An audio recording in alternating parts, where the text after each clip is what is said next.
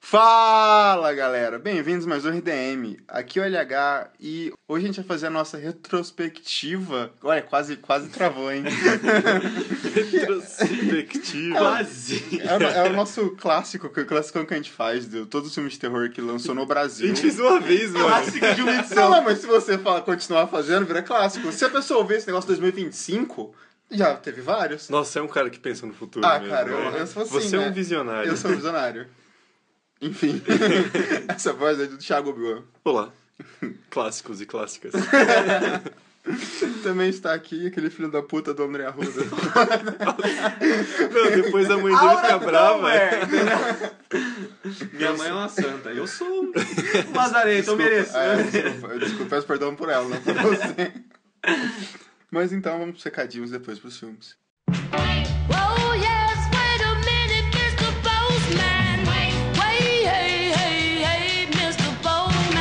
Recadinhos. Bom, é o último RDM do ano. Espero que vocês tenham curtido. E muito obrigado pelo que fizeram pela gente esse ano. Ano que vem vai ser mais foda ainda. Temos mais coisas pra lançar, muito mais coisas que a gente tá planejando fazer. E o RDM não para. Vamos estar aí normal em janeiro. Estamos aí com os programas. Além disso, eu queria lembrar vocês de acessar a nossa sala de apoiadores. Acessar nosso site ou acessar o link aqui embaixo que você vai ver o nome das pessoas que apoiam a gente. E se você ainda não é um apoiador, você pode entrar no apoia.se barra RDM e também ajudar o RDM a crescer ainda mais e bater as nossas metas pra gente fazer um 2018 muito foda. Eu acho que é isso. Mais uma vez, obrigado por tudo, em nome de toda a equipe do RDM. A gente ficou muito feliz com esse ano e espero que o ano que vem seja mais foda ainda. Então fica aí com esse RDM com recomendações e filmes que aconteceram em 2017. E já ficou longo demais os recadinhos, então bora pro programa. E não esqueça de curtir a gente no Facebook e seguir a gente no Twitter também. Tchau, tchau.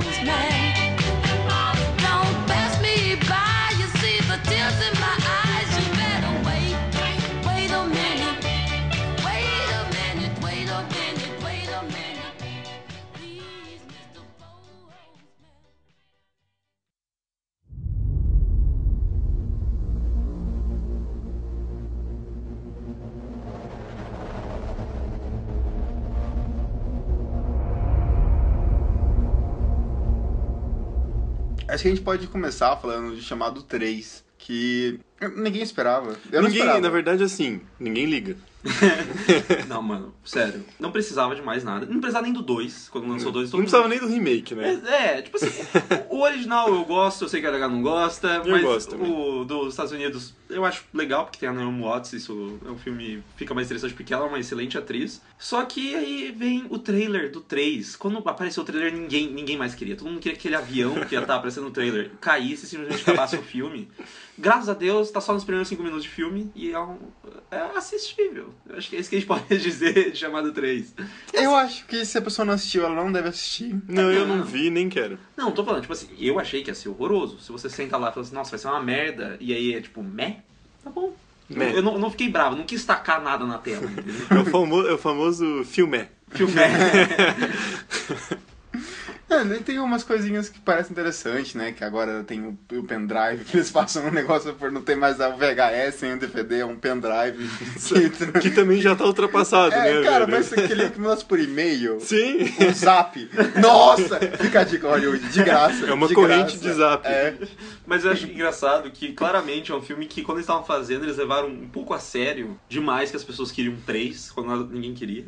Porque até eu vi, não lembro quem comentando depois, tem uma cena final que é tipo bem desconexa, como se fosse uma ceninha assim pós-créditos, que claramente foi inventada pra ser realmente pós-créditos, só que as pessoas pensaram, velho, ninguém vai ficar esperando pós-créditos de chamado 3, entendeu? Então eles grudaram ali com o filme e não tem nada a ver. E aí você percebe que eles tiveram umas ideias tipo assim, ah, todo mundo fica zoando, falando o que acontece se a TV estiver virada pra parede, ou tiver virada pro chão, como que a Samara vai sair de dentro.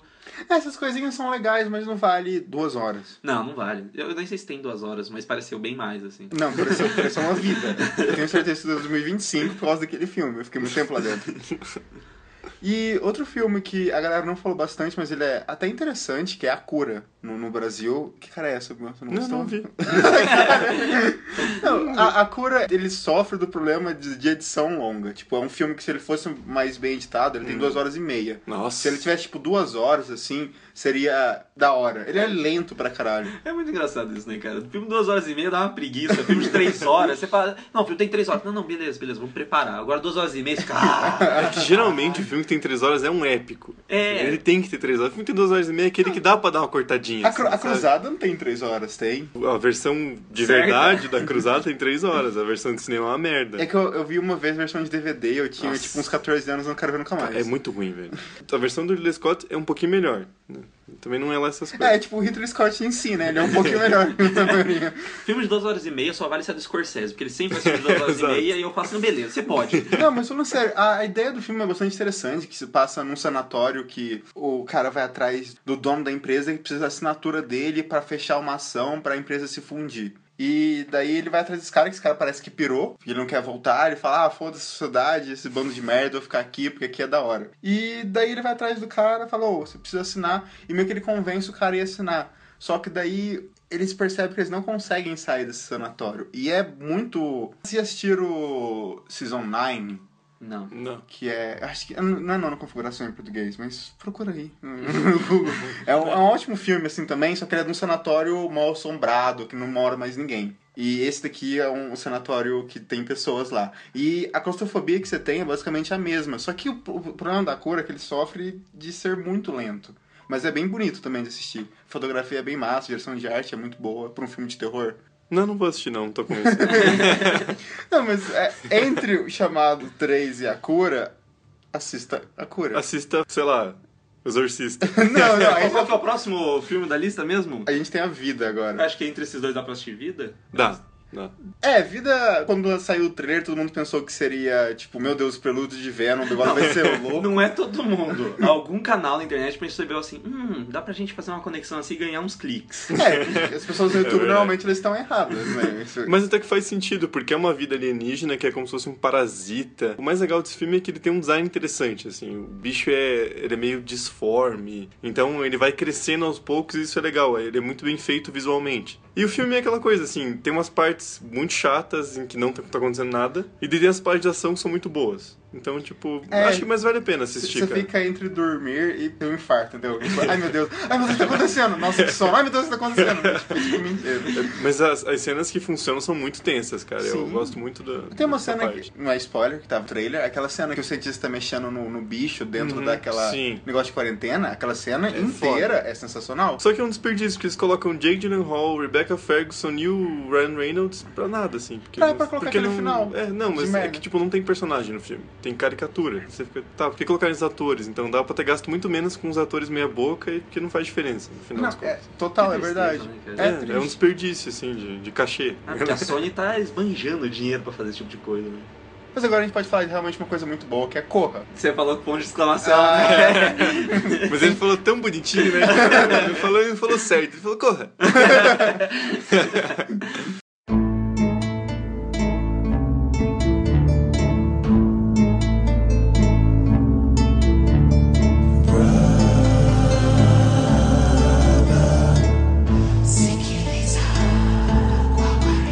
filmaço. Não, cara. Melhor filme dessa lista aí. Melhor acho- filme dessa lista? é. Não, total. Daqui a Fácil. pouco. Daqui a pouco. Não, fácil. Fácil. Tá bom.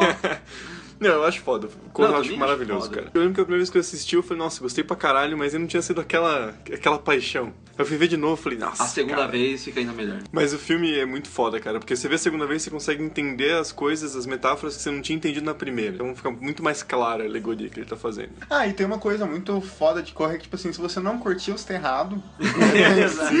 Eu acho muito foda que a segunda vez que você assiste, você consegue perceber detalhes muito massas do roteiro em si. A direção de Jordan Peele é muito foda. Foda. Desde o começo tá vendo que é um cara tentando fazer algo diferente ali dentro e ele tá controlando um ambiente de sátira, Sim. de terror, ao mesmo tempo que ele se leva a sério o suficiente pra ter críticas bem contundentes, ao mesmo tempo que tem toda aquela questão de você conseguir rir de um personagem coadjuvante em específico. Ele consegue ser divertido naquela situação. Ele não funciona só como um alívio cômico, ele é um alívio cômico que tem muitos insights interessantes ao longo da história. É um roteiro muito bem amarrado. Nossa, cara, é muito foda. Queria falar de Corra, que tem. Realmente o pessoal às vezes fala, ah, mas o filme não é terror e tal. É só você pegar aquele nosso quadro de pegar filmes e mostrar os aspectos de terror. Sim. Em vez de colocar terror, você coloca comédia. É isso que foi Corra, Cara, entendeu? Corra é, um- é sátira, velho.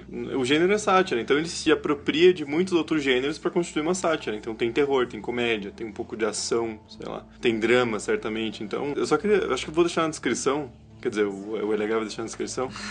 um vídeo do Wisecrack, na filosofia do, do Get Out. Cara, é muito foda. Ele me fez gostar mais ainda do filme, porque daí o cara ele, ele se debruça sobre o filme e analisa cada aspecto de como ele se constrói enquanto uma sátira. Assim. Então, principalmente a ideia daquela era, entre inúmeras aspas, porque eu acho isso escroto pra caralho, era pós-racial depois da eleição do Obama. Então, assim, é isso que o filme tá querendo dizer, esse racismo mais velado, é muito foda. Inclusive, no roundtable do The Hollywood Reporter, que o Jordan Peele tá participando como roteirista, ele comentou sobre isso, sobre as pessoas pós-Obama começarem a falar que acabou o racismo.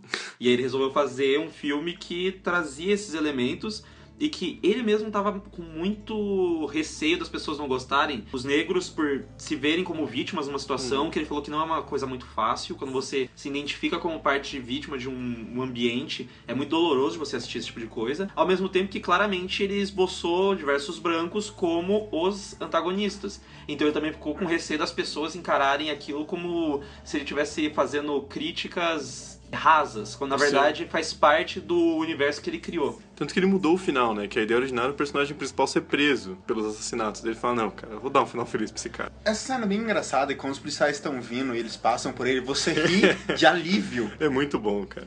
Aí que tá, ele percebeu que o efeito do final, o personagem principal sendo preso e toda aquela ironia, já estava já na plateia no momento em que a gente vê o carro de a luz do carro de polícia chegando Sim. e a gente fica com receio ao invés de sentir o alívio inicial. Nesse momento ele falou assim, eu já tenho esse efeito, por que que eu não vou pelo outro lado então? E consigo dobrar as emoções nesse momento, porque aí eu já vou ter a ironia ao mesmo tempo que tem esse personagem Sim. que é muito bom chegando e ele faz uma piada que é- cabe no filme. entendeu? Cara, é muito engraçado, velho. E então a gente já caiu nível pra Alien Covenant, que tem RDM Cast. A gente não precisa falar muito, a gente só fala, sei lá, cara. É, cai um pouco o nível, não acho que cai muito. Ah, também. não, não. Não, bo- cara, é um filme muito bom, velho. Caiu pela Sério? metade. eu ia- Não, tu, tu- porque Get Out é foda pra caralho, né? Exato, o Get Out é 10, caiu pela metade, já sabemos a nota tem como. É, né? que exagero, que exagero. É um filme nota 3, tipo de 3 estrelas. É, pra mim é um 7 de 10. Sabe aquele filme que fala, ah, não é bom, Tem mas... gente que achou uma bosta, eu não achei tão Não ruim, achei ruim, eu tive uma experiência horrível no cinema assistindo aquele filme, então eu tenho um pouco de raiva. Não, não, mas a, a melhor piada do RDM 2017 foi feita graças a esse filme. então nós não podemos ser ruins como filme. Não. Mas é um filme decepcionante, né, cara? Porque é engraçado, porque ele fez. Ele tentou fazer um negócio mais grandioso com Prometheus. Aí a galera não curtiu. Ele falou, não, pera aí, então, vou te dar um outro negócio aqui. Aí ele quis voltar atrás e fazer um negócio mais terror, só que daí ele mostrando Alien direto no sol, sabe? Assim, tipo, não quero ver isso, cara. Não é essa graça do negócio. Ele não percebe que Alien, embora seja muito foda, embora o Xenomorph seja um personagem muito legal de você colocar num ambiente fechado e tal, é limitado pra você Hum. ficar reciclando a mesma fórmula. Então, Sim. O problema de Prometheus não era ser um negócio muito grande, é um negócio muito grande, super anticlimático no fim das contas. Ele não percebeu que poderia ter ampliado mais a história da franquia Alien sem ficar reduzindo em pequenos elementos, tipo, toda aquela sequência do personagem do Michael Fassbender com os clones dele, entre aspas, no Covenant, eu acho interessante se fosse parte também de uma sequência, não girasse só em torno daquilo, porque no fim das contas é a melhor coisa do Covenant. É que ele acaba sendo uma sequência que não é sequência, cara. Parece que é um spin-off. É. Assim, você fala, ah, é- contou uma historinha legal ali, parecida com o primeiro, e é isso, porque ele não continua que ele tinha sido desenvolvido em Prometheus. As melhores partes dele continuam sendo do Dave, mas assim, também não é lá essas coisas, então fica meio, ah, foi uma experiência legal de cinema, mas não agrega muito pra franquia. Parece o efeito Liga da Justiça.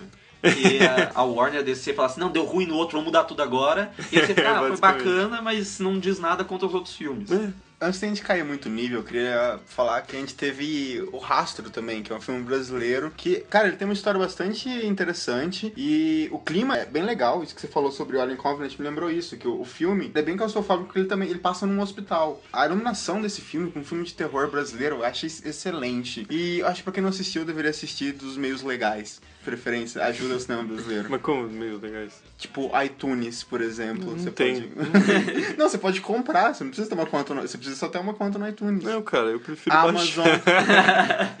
Amazon é outro jeito. Ah, sim. Não, mas é, Tá. que, é que é importante a gente só ressaltar a questão que do cinema de gênero no Brasil, o policial e o terror são os que mais despontam. É claro, tirando as Globo chanchadas, mas o cinema policial, graças à Tropa de Elite, muito provavelmente, e o cinema de terror, que muitas vezes ele não é muito caro, acho que é por isso que eles vão investindo bastante, é o que a gente tem de maior destaque hoje no Brasil desse cinema de gênero. E é legal a gente tentar prestigiar. O difícil é que não passa em muitas salas de cinema. Isso daí fica bem complicado. Exato. E eu acho que a gente pode cair muito nível falar de A Múmia. Ah, não, não, não, não. Não, não, pô.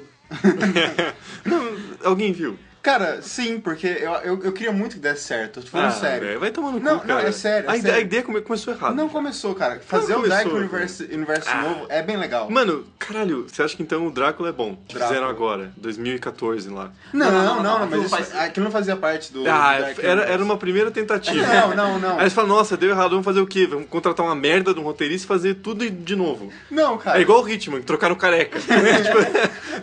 Cara, O problema não é o careca, não cara. Careca. É, Tom Cruise pode ser o problema desse filme? Talvez.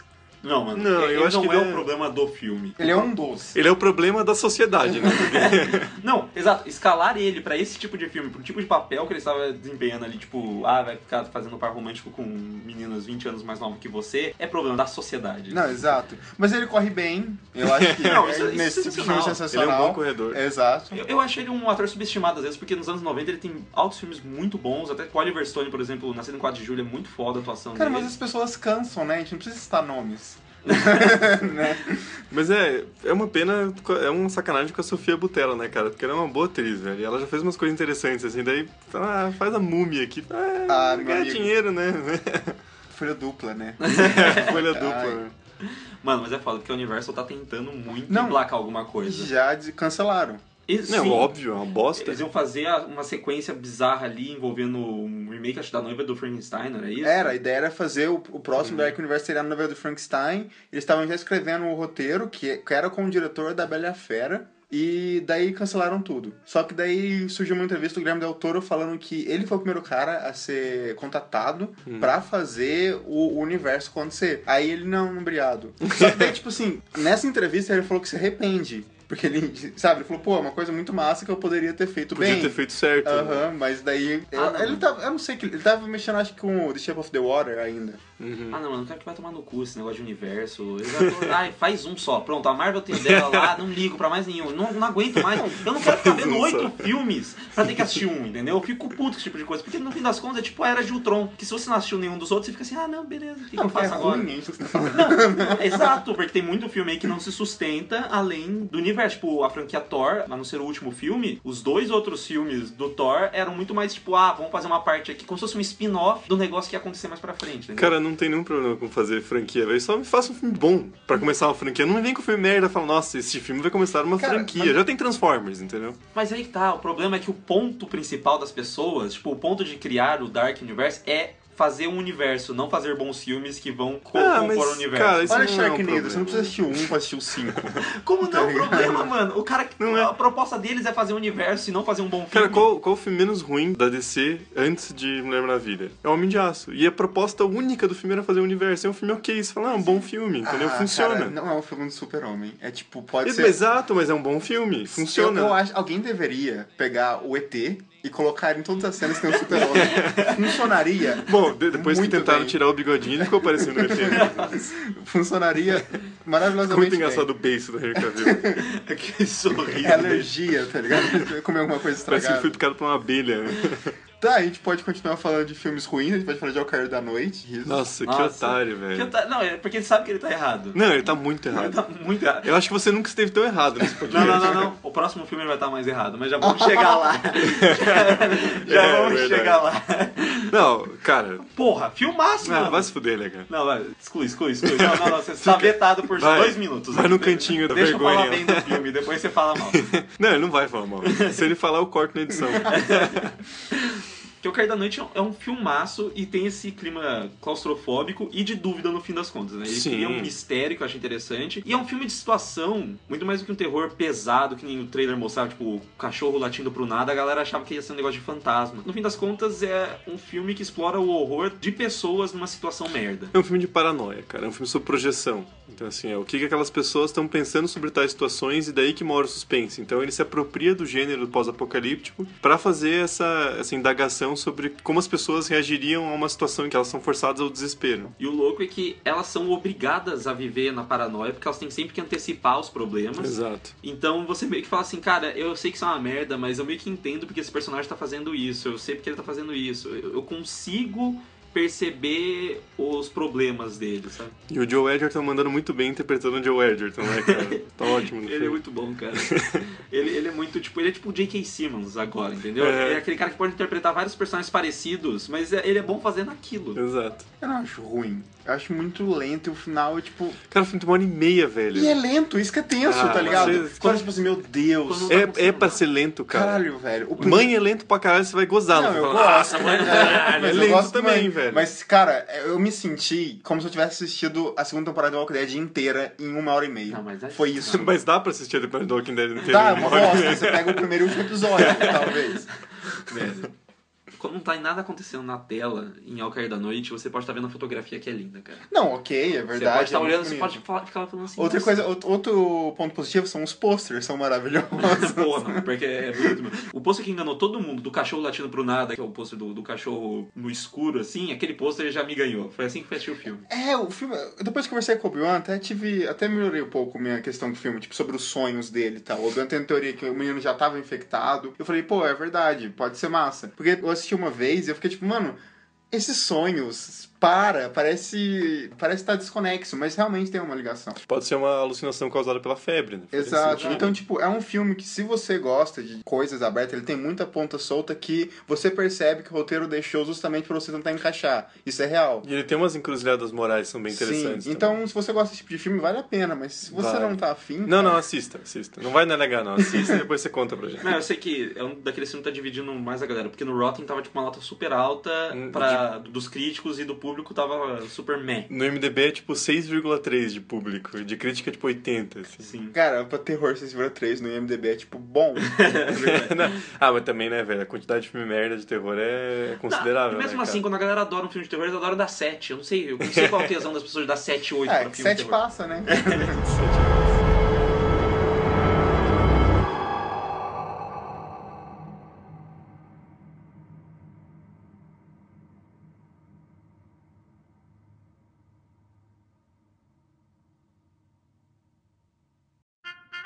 Thank you.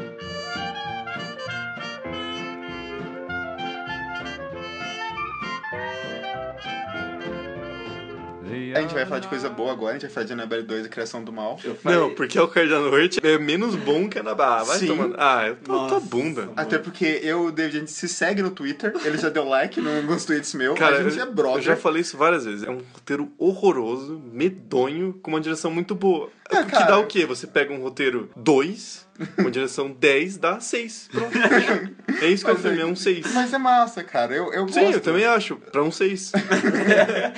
Mas ele funciona bem, ele funciona muito melhor que o, que o Annabelle 1. Não, Nossa, mas não. aí também, né? Você, Porque era um Porra. roteiro muito nota 1, com uma direção nota 1. você colocou o padrão lá embaixo e falou, nossa, daí parece maravilhoso a Annabelle 2, né, cara? É divertido, é divertido. Eu lembro que o Não, eu Annabelle, gosto do filme. o Annabelle 2 passou por aquela polêmica do Rotten que só alguns críticos puderam dar nota Aham. pro filme. E a nota deles era, tipo, quase sempre 100. E aí depois foi saindo outras reviews ao longo do tempo e foi caindo bastante a nota. E eles acham que essas 10 primeiras notas que saíram eram notas compradas pra galera, tipo... Não precisa, é só você pegar 10 pessoas que você sabe que vão gostar do filme pelo perfil, assim, eles conseguem traçar isso, né? Ah, eu daria 10 sem problema. Assim, Então, pega, pagar. pega os caras iludidos que não iam negar. É que no Rotten o cara não precisa dar 10, é só ele dizer que é bom.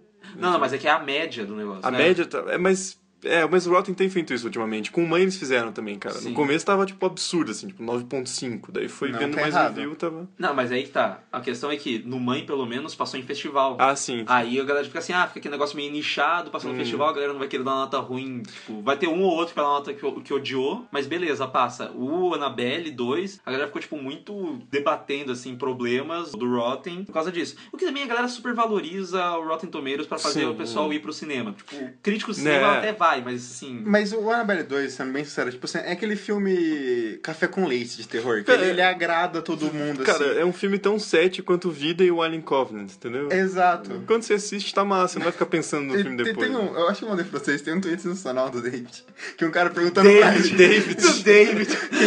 o, cara, o cara perguntando pra ele, ah, mas e quando eles descobriram que a boneca tá andando no corpo, por que eles não foram embora? Aí ele responde, ah, porque tinha que ser um longa. e é sensacional. Parece o Funny Games, né? Já chegamos na duração de longa-metragem. Cara, mas assista Annabelle, se você não assistiu, acho que desses filmes, assim, vale a pena também. Desses filmes, quais? Desse que a gente citou. Todos. Não, não. Não, é o que mais vale a pena. Não, não, não falei que é o que mais vale a pena, falei que vale a pena. Se sobrar um tempinho, você assiste. Que coisa pior. Então a gente pode falar de MTV do Despertar. Ninguém liga, ninguém viu, ninguém liga. Ninguém liga. Porque é um filme que, tipo assim, deveria ter lançado há, tipo, dois, Não, não, três nunca anos. Não, não, não. Não, não, não, não. Concordo. não, it's over, né, Anakin? A, a gente falou disso no caso do MTV, que já tem, tipo, 9, 10 filmes dessa merda e a galera continua fazendo. Não. Porque eu acho que virou domínio público, né, essa lenda. Mano, eu acho que sim, velho. Eu acho que é por isso que a galera fica fazendo. Porque ninguém vai ficar pagando essa história pra sempre. Então, tipo assim, eles ficam inventando uns plot nada a ver e um filme tão horroroso que o estúdio não queria lançar. O estúdio que não tem noção do que lança, que não queria lançar a porra do filme. Sabe qual é a coisa que eu não entendo? Por que a Jennifer Jason Leigh tá fazendo esse filme? Pô, não, sei lá. Ah, folha dupla. Não, mas cara, esse, tipo de filme não dá dinheiro, velho. Não deu nem dinheiro de bilheteria. Mano, mas ela não tinha Não dado... pode ser tipo um puta cachê. Ela não tinha dado uma sumidinha uns dois anos, a... dois, três anos Pois é, atrás? mas ela voltou pra fazer bastante filme. Ela fez Oito Odiados, ela fez um, esses tempos atrás o Good Time, que eu esqueci o nome em português. Ah, mas o dinheiro acaba, né?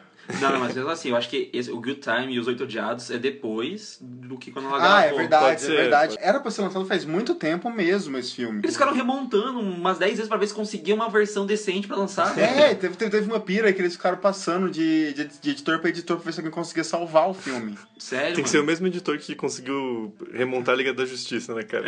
Aquele cara é bom, velho. Aquele cara conseguiu pegar um negócio que não tinha nada a ver com o produto final e transformar num filme. Tanto que você vai no MDB tem tipo cinco créditos de edição, cara. Caralho. Deve ser cada um fazendo um esforço máximo, assim, pra juntar um pedaço no outro. É, é igual o Transformers, cara. Tipo, Né, Só que não é nem um pouco, nem remotamente bom, né? Não, mas é, é, acho bizarro porque o Michael Bay ele trabalha remotamente. Naquela fanfest idiota que ele fica mentindo pra galera.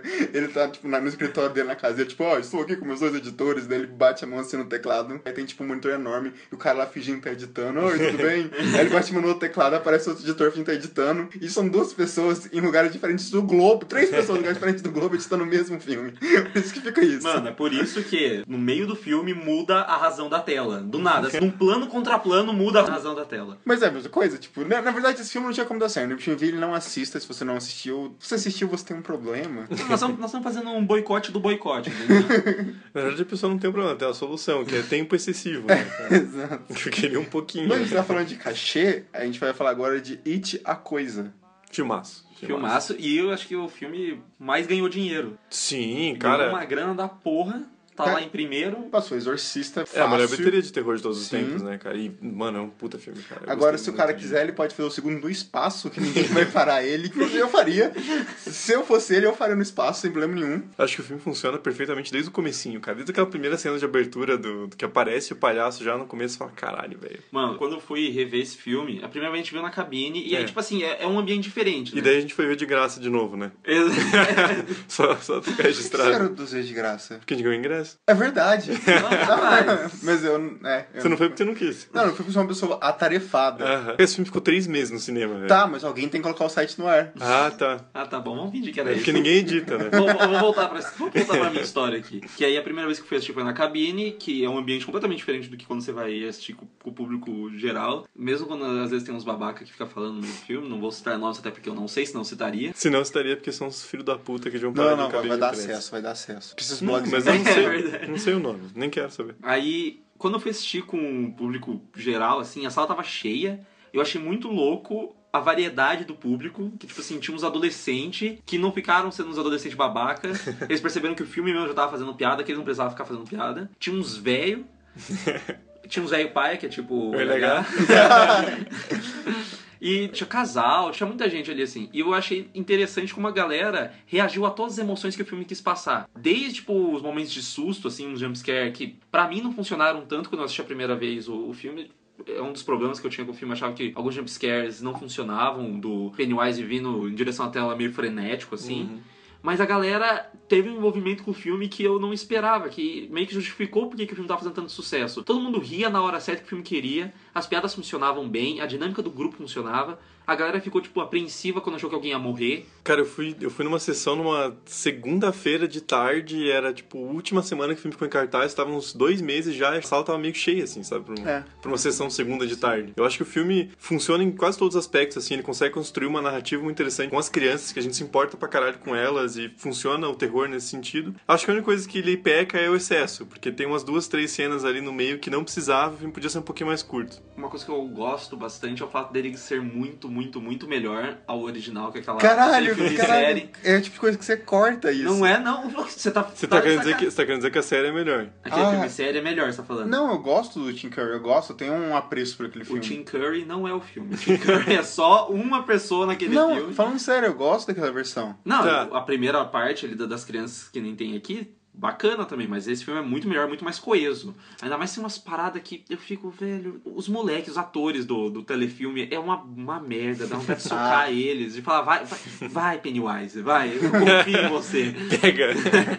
Ok, isso tem um ponto. Eu acho legal porque também abre espaço pra gente fazer esse tipo de terror que funciona como blockbuster. Ele é um Sim. terror divertido pra caramba, funciona como uma aventura fantástica que vai caindo pro terror, assim. Eu acho isso interessante porque normalmente a galera andava assistindo muito Annabelle 1, que é aquele negócio o clichê, clichê jumpscare, clichê, clichê jumpscare, cada Mas é aquela, minutos. aquele terror pastelão, cara, é o que vende. Não, não, é ruim mesmo. Não, sim, é Mas- tipo, tipo comédia pastelona, assim, da Exato. Globo. Da Globo, Globo chanchado. Aí você vê que isso era o que tava vendendo, e quando você vê o, o It fazendo tanta grana, você percebe, tipo assim, ah, bacana, eles talvez encontrem um caminho que vai desgastar pra caralho, porque eles vão fazer esse filme de dinâmica de grupo com terror a rodo agora. Mano, meio que já desgastou, né? Tipo, desde Stranger Things já surgiu algumas Mano, paradas. esse filme assim. do ano passado, cara. Os caras cara Não, mas os caras 2002, conseguem, assim. velho. Os caras. Não, não, cara, você duvida dos caras demais, velho. Não, cara, eu acho que o filme é muito bom e eu acho que ele tem questões mais profundas ali sobre amadurecimento, sobre os medos das crianças em relação aos próprios pais, que eu acho bem interessante e quero ver como é que eles vão fazer isso quando eles forem adultos já. Qual que vai ser a- aquela temática por trás do, No do espaço, terror. por favor. Fica a dica.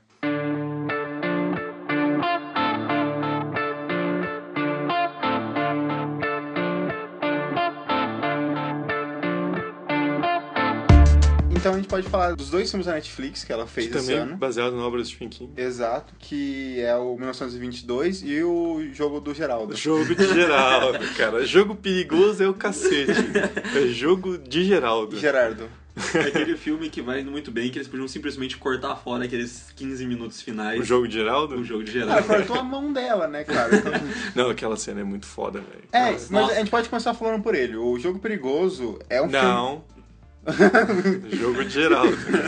É, é um filme que, tipo, você começa a assistir, parece que você não vai levar ele a sério. Fala assim, ah, cara, não sei, não sei se vai ser bom. Tipo, você fica pensando, cara, o que, que esse cara vai fazer com essa situação aí? Não faz nem sentido isso. É, tipo, você, ela vai ficar aqui presa, ele vai aparecer uns bichos à noite matar ela. Sim. é funny games, o que tá acontecendo? e daí o filme se vira e, cara, é maravilhoso. Todos Cara, é os- muito inteligente, velho. Exato, como que ele usa o flashback como. Não é nenhuma ferramenta, é literalmente a narrativa do filme Sim. inteira. E o final, que tem aquela cena de gore maravilhosa. E a direção é foda, porque é do mesmo cara que fez o Rush, que é um filme da Netflix do ano passado também, que tem um baixo orçamento e tem umas ideias muito A legais. gente falou sobre Rush também no, no- no nosso tradicional É, recomendado. clássico. Eu acho que é um filme que vale a pena, cara. É muito bom. Não, porque eu falei, eu gosto pra caramba. Eu acho que ele exagera um pouco no negócio do flashback a questão do abuso da, da menina, porque eu acho que é um recurso que, primeiro, o Stephen King já usou demais. Sim. E eu acho que o cinema tá usando muito, assim, é bem complicado. Ao mesmo tempo que, já que eles usaram, eles fazem bem feito dentro Fazem da bem história. feito. Mas aqueles 15 minutos finais, daquele cara que era uma pessoa real, e aí tem. É, o- não, aquilo é estranho Mano, caralho. aquilo ali não faz sentido. Não... É outro filme aquilo. É tipo assim, ó, o filme acabou, acabou. Aí você vai levantar, você vê que a Netflix não acabou o filme. Eles vão continuar passando. Que não subiu aquele anúncio, ah, você deseja assistir tal coisa agora? Eles não ligam. É que eu acho que os roteiristas estavam assim, não, acho que tá bom pra acabar aqui. Ele falou, não, vamos fazer um troço original. fazer um troço muito diferente do que você já viu. E daí, ah, é por isso que ninguém fez, porque é bizarro, né? Não funciona. Não, um troço diferente tudo que você já viu, que é ser fiel à adaptação do Stephen King, né? É, aí que tá o problema. Que é um erro, todo mundo sabe disso. Desculpa fazer Stephen King, mas vocês estão errados. Não, cara, os livros de Stephen King funcionam porque eles são livros. Não dá pra adaptar igual, fica uma merda. É igual a porra da série do Iluminado, que é um cu.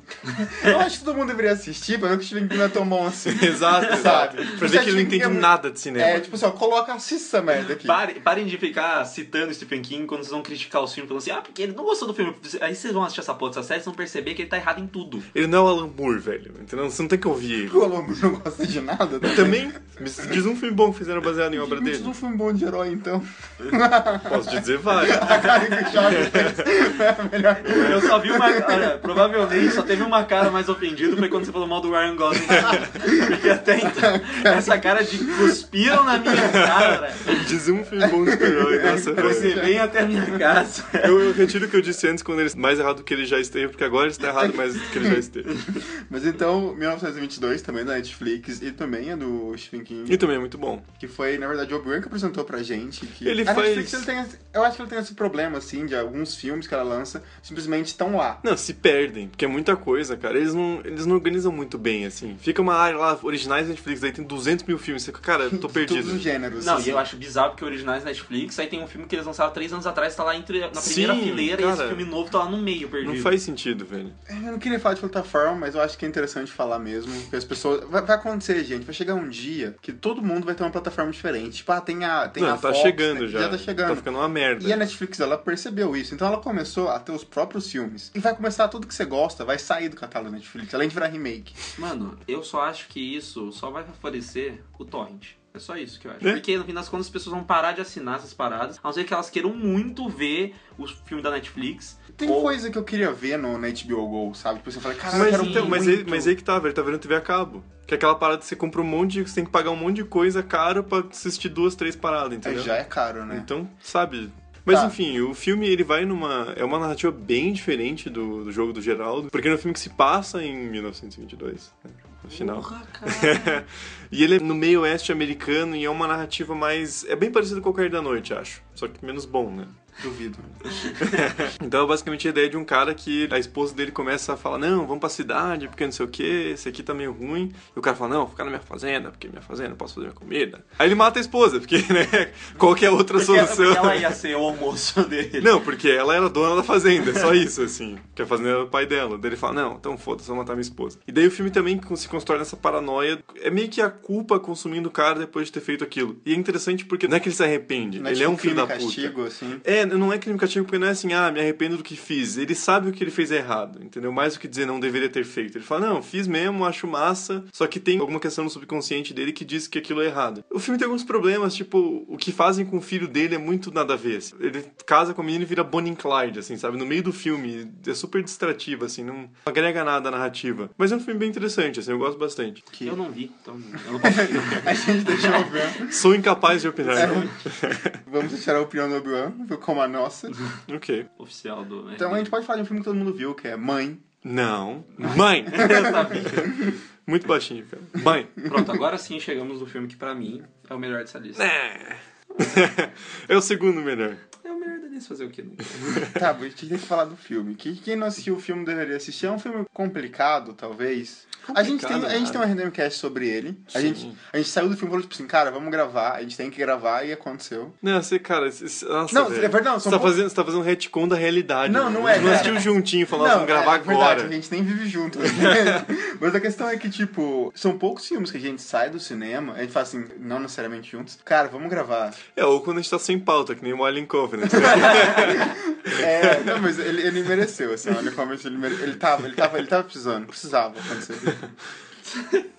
Eu não, não tem que ficar falando muito, porque a gente já destrinchou o filme no, Sim. no RDMcast. É, eu acho que aí a nossa recomendação é assista, se você não assistiu, e depois ouça o Redemption Cast sobre Mãe. Sobre o segundo melhor filme do ano. Sobre o Não, primeiro so- melhor filme do o ano. melhor filme, né? se, não é, se não for o melhor filme ou o segundo melhor filme, pelo menos é com toda certeza O melhor filme. o, o filme que mais dividiu a galera no ano, assim. Mais até do que, sei lá, o outro filme que eu amo, que é o Blade Runner 2049. Não tem como defender o André às vezes, cara.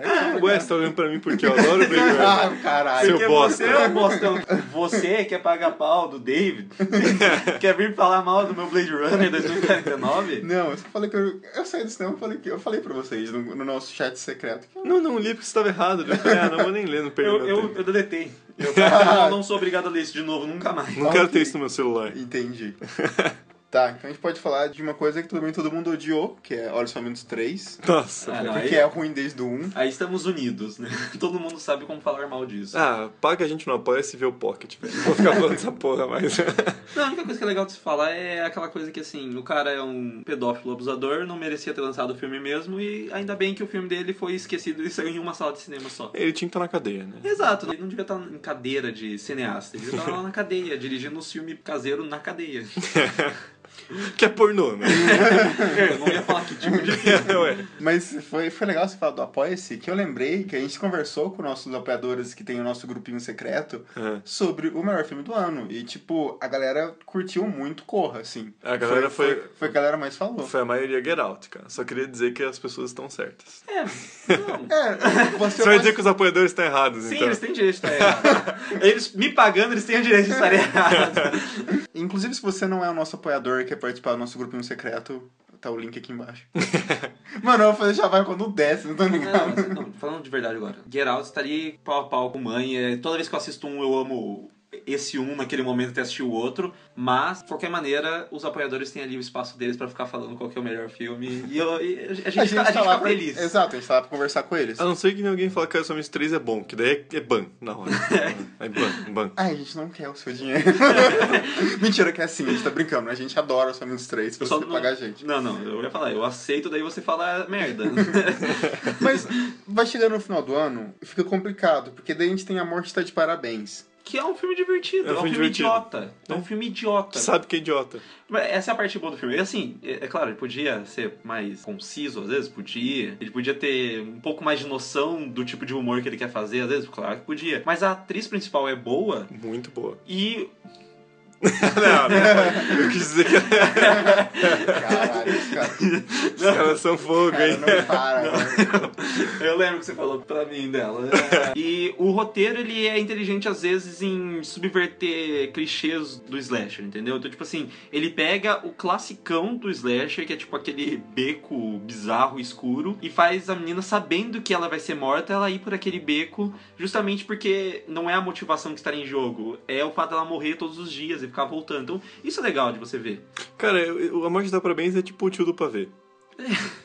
ele sabe que ele é idiota, mas ele é engraçadinho, porque ele é carismático. Ele é seu tio, ele é da família, você gosta dele. Você não vai bater nele. Exato, aí você, suporta e você fala, não, lá, saudades daquele tio da piada do pavê, entendeu? Então, eu recomendo assistir. Acho que sim. Cara, se for uma sexta-feira à noite, você gosta de slasher, principalmente se você gostar de slasher, você assiste A Morte dá Parabéns e você vai ficar assim, pô, foi, foi divertido, valeu essa meia hora e Então eu meia. nunca vou assistir.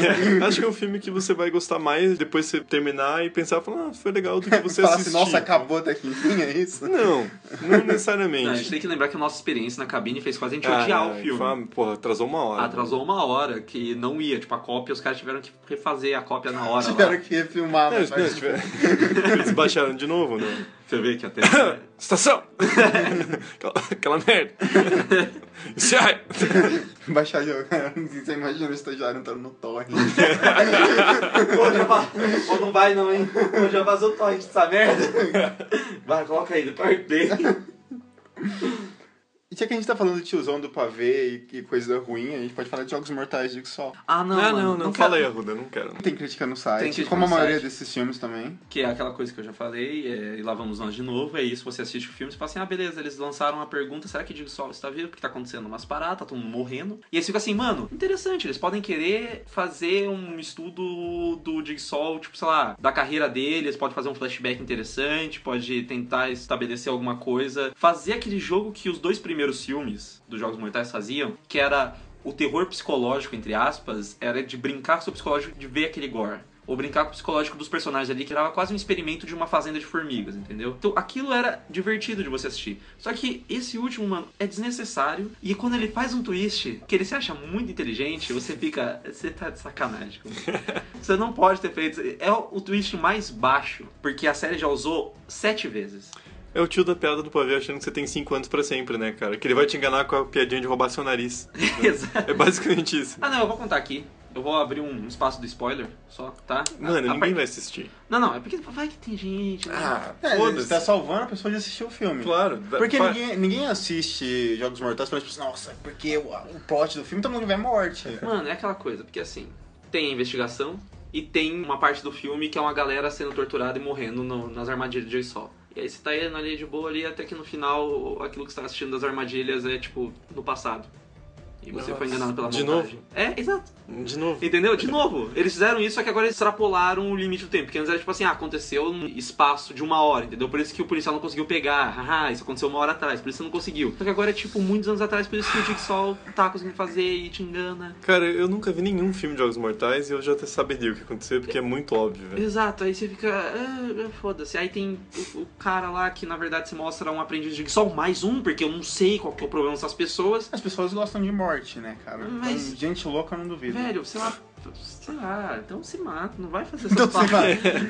não, vai, não vai ficar zoando com os outros, entendeu? E é isso, é uma merda. É um filme que eu fiquei assim. Pelo menos a direção é muito melhor do que todos os outros Jigsaw desde o do terceiro, assim. Porque eles pararam de fazer aquela montagem frenética escrota e aquela fotografia que você não enxerga bosta nenhuma pra fazer um negócio bem mais clean e que é mais agonizante por causa disso. Ah, convenhamos, né? O do James Wan é o top na balada. Não, é o melhor dali, até porque ele apareceu por causa disso. É, É exato. a outra paixãozinha dele. É, não, é, eu quero ver quando o James Wan mandar uma cartinha pra ele e falar assim, ó, você me abandonou. Não, Eu vi, muito bonito, atrapalhando o casalzinho. Eu quero ver quando James Wan dirigiu o Aquaman e daí ele vai falar que o filme é bom. Exato. Cara, vamos falar de A Noiva. Não vamos falar não. Ninguém viu isso. Cara, o filme russo. Você assistiu? Assisti. Sério? Só ele. Sim. Você tem tempo, hein, cara? Não, é que é, o Thor a gente vazou há muito tempo atrás. Nossa, velho. Então fala aí, cara. É isso que eu achei interessante, porque, tipo assim, caralho, é um filme russo que veio pro Brasil, então ele deve ser bom. Mas não, todos os clichês possíveis e imagináveis existem nesse filme. Mano, a arte do marketing era horrorosa. Não, não é só. O trailer era horrível, só que era russo, entendeu? É tipo. Não, não, É tipo faz os Guardiões. Cara, os É Guardiões- exótico. Não, os Guardiões é muito ruim. Eu assisti, é muito Ué, ruim. você acha a noiva melhor, então? Não. Não, é tipo assim, é sério, tipo, eu tenho um problema muito sério com filme de terror quando ele usa o clichê, ele não sabe usar o clichê direito. Você sabe o que vai acontecer? Cara, a noiva, ela. Eu, eu não sei descrever, é muito ruim. Não assista a noiva, é só isso, pronto. Mas é, é diferente, por exemplo, de quando a gente tava falando de Annabelle 2, que tem o clichê de jumpscare, mas o David sabe filmar o, o jumpscare melhor, entendeu? Ah, você também agora tá chamando de David. É, eu tô, é amigo por associação. Você vai ganhar um monte de seguidor no Twitter. Não, não vou ganhar um monte, vou ganhar só um, que é muito especial. Ele é especial. O David. o David. É, inclusive vocês podem ver os stories dele no Instagram, que é Não, maravilhoso. não, também. para, para, meu amigo, para. Eu tô. tô Você vai, você vai mandar um nude dele pra gente também? ou- Não, isso é só meu. né? É, é nosso. privado. É privado. Tá, então a gente pode falar, talvez, do último filme de terror do ano, que é o Boneco de A Neve. gente pode encerrar a retrospectiva com um filme 1,5, né? 1,5 de 5. Meio de 10. De 10. Não, vai. Tá bom. 1,5 de 10. Mano, não faz sentido porque esse filme é ruim. O elenco é bom, o diretor é bom. Foi produzido pelo Scorsese. O que que aconteceu? Cara, não, o roteiro é uma merda. Eu não sei quem que lê esse roteiro e falou: Nossa, eu tenho uma mina de ouro em mãos. Não, primeira coisa, pau no cu desse filme, tá? Pau no cu desse filme, querer passar uma história no caralho da Dinamarca e dizer que os caras falam inglês. Supera! Ah, vai tomar supera, no cu, velho. Thiago, Não. pelo amor de cara, Deus. é 2000, ninguém mais faz isso, velho. ninguém faz isso, Thiago, cara. supera, cara. Não, ninguém, cara, Velho, não, não ninguém- existe eu, eu mais. não espero que quando, sei lá, fizerem Indiana Jones 20 e aí ele for pro, pra Guatemala, o cara fique falando a língua local. Cara, né? Mas quando- fácil, ele vai falar. Como fala aquela língua lá do Star Trek? Klingon, ele vai falar Klingon. Quando, quando o Guilherme Del Toro foi lançar o Labirinto do Fauno em 2006, o cara falou, não, vou te dar uma puta grana se você fizer em inglês. Ele falou, não, porque não faz sentido, vou gravar em é- espanhol. Mas ele é espanhol, sim, cara. Cara, o, é o dire- o diretor é dinamarquês, Não, velho! mas, cara, você tem que pensar. Aqui, ó, ó, vou dar um exemplo, eu vou dar um exemplo. Chega o cara pra você e fala, tipo, pessoal, ô, Bruno, eu vou te dar uma grana pra você filmar seu filme aqui e ele tem que ser em inglês. E, e o filme vai se passar na Rússia. Cara, não tem problema nenhum você gravar o filme num lugar e dizer que ele é em outro, entendeu? Porque que, caralho, é porque, sabe o que é qual é o meu problema? Que não faz diferença nenhuma pro filme ele ser na Dinamarca. Ah, não faz? Ele podia ser no Minnesota.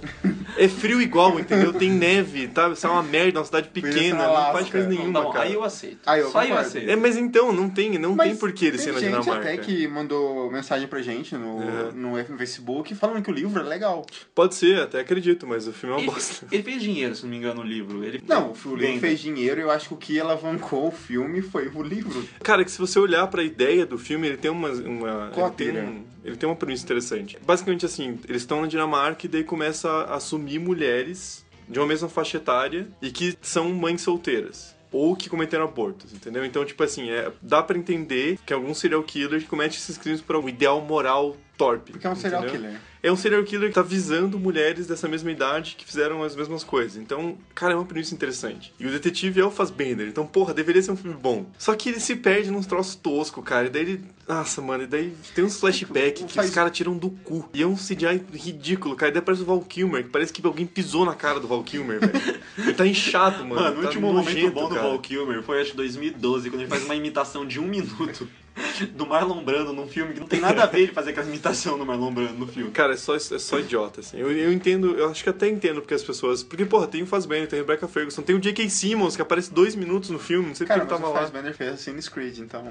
Mas ele produziu Assassin's Creed. Ele ganhou dinheiro. com Assassin's Entendeu? Creed. É tipo, aí você fala assim, ah não, beleza, ele quis fazer uma parada lá porque sabia que ia ganhar dinheiro. Só que, não, entendeu? O boneco de neve. É tipo, é tipo o Van Diesel voltando pro Velozes e Furiosos porque ele ia produzir. Esse não- E é tipo, o diretor é o Deixa Ela Entrar, e ele é bom, só que no filme, cara, é, a direção dele é horrorosa. Ele também fez o Tinker Tailor Soldier Spy e- Porra é essa? Espião que sabia demais. com o Gary Oldman. É o filme, Nossa, filmaço, Você não vai gostar, porque é lento para uma Ah. porra. É um filme de espionagem que é realmente como o espionagem funciona. Eu tô tentando assistir Stalker faz duas semanas. Pô, eu, vou, eu vou terminar, eu vou terminar, Mas juro. a questão é que, cara, a direção dele é. Ele erra coisas muito básicas. sabe? A mise-en-scène dele é tosca, você não consegue entender o que tá acontecendo. Parece que, tipo, é o primeiro filme dele e ele tem um orçamento de 10 dólares. Mano, será que, sei lá... Ele tava bêbado. Eu pensei, tipo, será que ele não tava bêbado? Tipo, Pode ser. Ele tava cheirando, Muito frio, né? ele tava cheirando umas cocaína com Scorsese lá e falou assim, duvido que você faz um filme. Eu pago, beleza. Chama o Fazbender, cadê o Fazbender? Tá usando o pau dele pra tirar cocaína. É, é o tipo de set que o André gosta de trabalhar, gente. pra Quem não sabe. Se Ah, só eu? contratar. Só eu? Seus bostão. Só eu sei o que acontece nessa mesa de gravação aqui. Vocês ficariam Essa enojados. mesa platinada. Se o Brasil soubesse, vocês ficariam enojados. Brasil! Caralho. Nem Passos inteiro ouve a gente. Cara, eu diria maior que Beatles.